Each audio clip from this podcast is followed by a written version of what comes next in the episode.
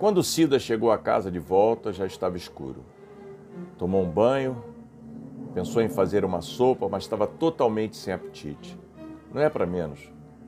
Depois de todas as aventuras que tinha passado naquele dia, não dava mesmo para comer nada.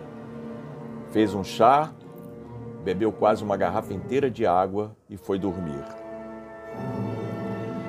Tomar água foi um dos legados da pandemia. Mas não essa água que sai das torneiras. Ela passou a comprar água mineral. Como todo morador da cidade, passou a tentar beber os tais dois litros por dia.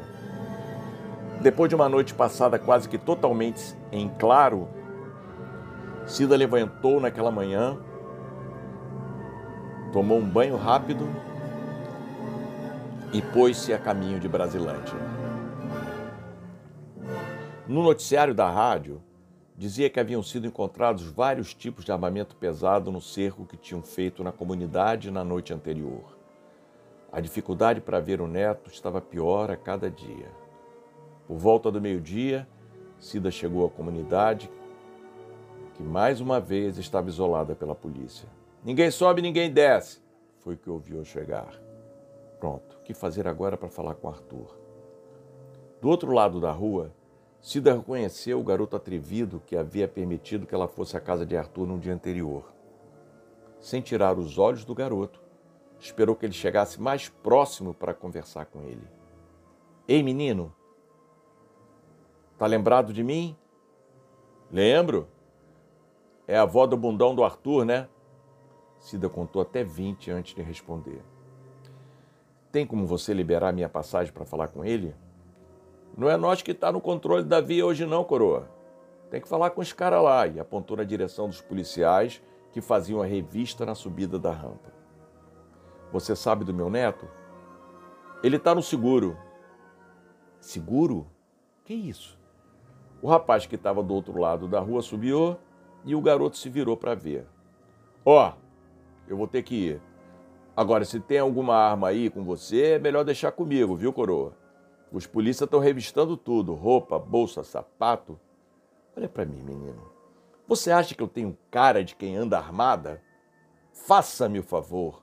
E sem esperar a resposta do guri, Cida deu as costas para ele e atravessou a rua na direção da rampa.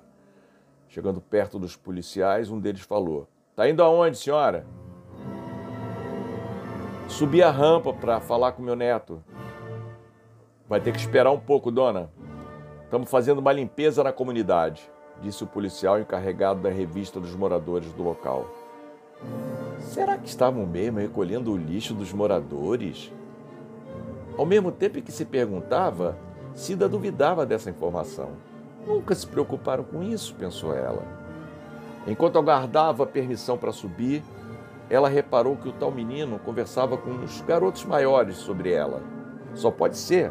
Ele não tirava os olhos de mim, pensou ela. Cida viu quando um deles pegou um celular e se afastou para falar com alguém. Será que vão me impedir de ver o meu neto? Os minutos foram passando e nada o sol forte, o calor daquela, daquele período do dia, a preocupação com o neto fizeram com que Cida começasse a suar muito, a ponto de chamar a atenção do policial.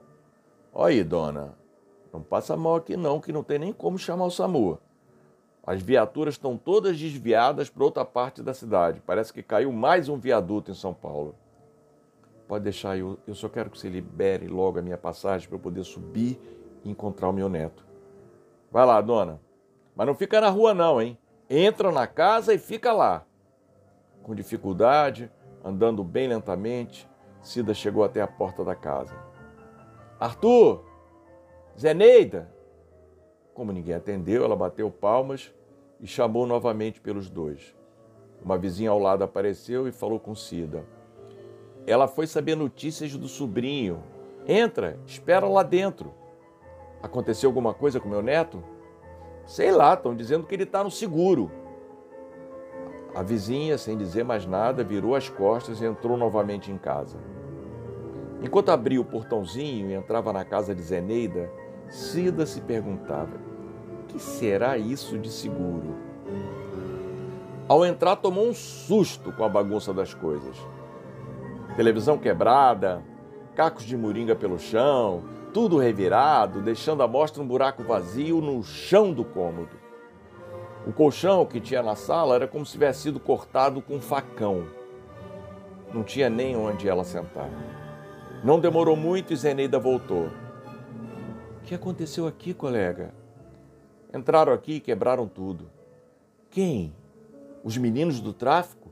Claro que não, né? Os tiras que vieram atrás das armas dos meninos. E Cida, apontando para o buraco no meio da sala, disse: Era ali que estavam as armas. Não foi a senhora que dedurou, não, foi? Claro que não. Eu nem sabia que eles guardavam armas aqui. Aliás, se soubesse, nem tinha vindo aqui. Nesse momento entraram quatro jovens entre 17 e 20 e poucos anos, armados com fuzil, metralhadora e revólveres e apontando as armas engatilhadas na cabeça de Cida. Fala aí, coroa. Foi tu que dedurou para a polícia? Eu? Eu nem sabia que tinham armas aqui. Melhor tu falar a verdade, senão a gente vai te colocar no micro-ondas. Cida, tremendo dos pés à cabeça, começou a rezar em voz alta. Um dos garotos deu-lhe um tapa no rosto tão forte que ela caiu sentada no chão da casa. Vendo o desespero de Cida diante da violência dos garotos, Eneida resolveu intervir. Ela está falando a verdade, não sabia de nada. Se vocês matam ela, o que eu vou dizer para o Arthur? Ela é avó dele. As ameaças a Cida continuaram. Fica esperta, coroa. Se nós descobrir que foi você quem fez a tal denúncia anônima, eu vou te achar nem que seja no inferno e vou acabar contigo, ouviu bem? O rapaz virou-se para os outros e falou: Vambora. Na mesma velocidade que entraram, saíram. Depois de um tempinho em silêncio, Zeneida falou: Eu não posso nem te oferecer uma água. Você tem um vestido que possa me emprestar? No desespero dos fatos, Cida tinha urinado na roupa. Roupa trocada, Zeneida foi levar Cida até o portãozinho. Você acha, Zeneida, que o Arthur volta quando? Ele deve ficar escondido até a polícia esquecer dele, né? Estão achando que foi o Arthur que escondeu as armas aqui.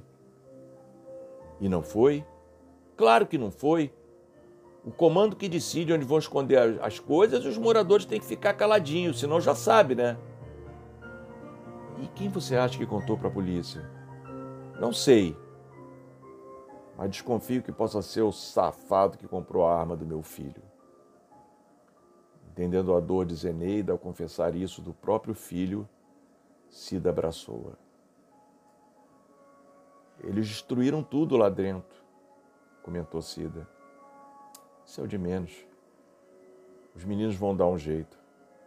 A minha preocupação agora é saber quando o Arthur vai poder voltar para casa. Cida abriu a bolsa, tirou um bloquinho, pegou um lápis, escreveu qualquer coisa na folha e deu para Zeneida. Esse é o meu endereço. Se você ou ele precisarem de alguma coisa, é só me procurar. Cida não tinha esperanças de que Arthur pudesse procurá-la nesses tempos de seguro. Afinal, quem iria descobri-lo do outro lado da cidade, né? Tomara, pensou ela. Ela não sabia nem como chegou em casa novamente.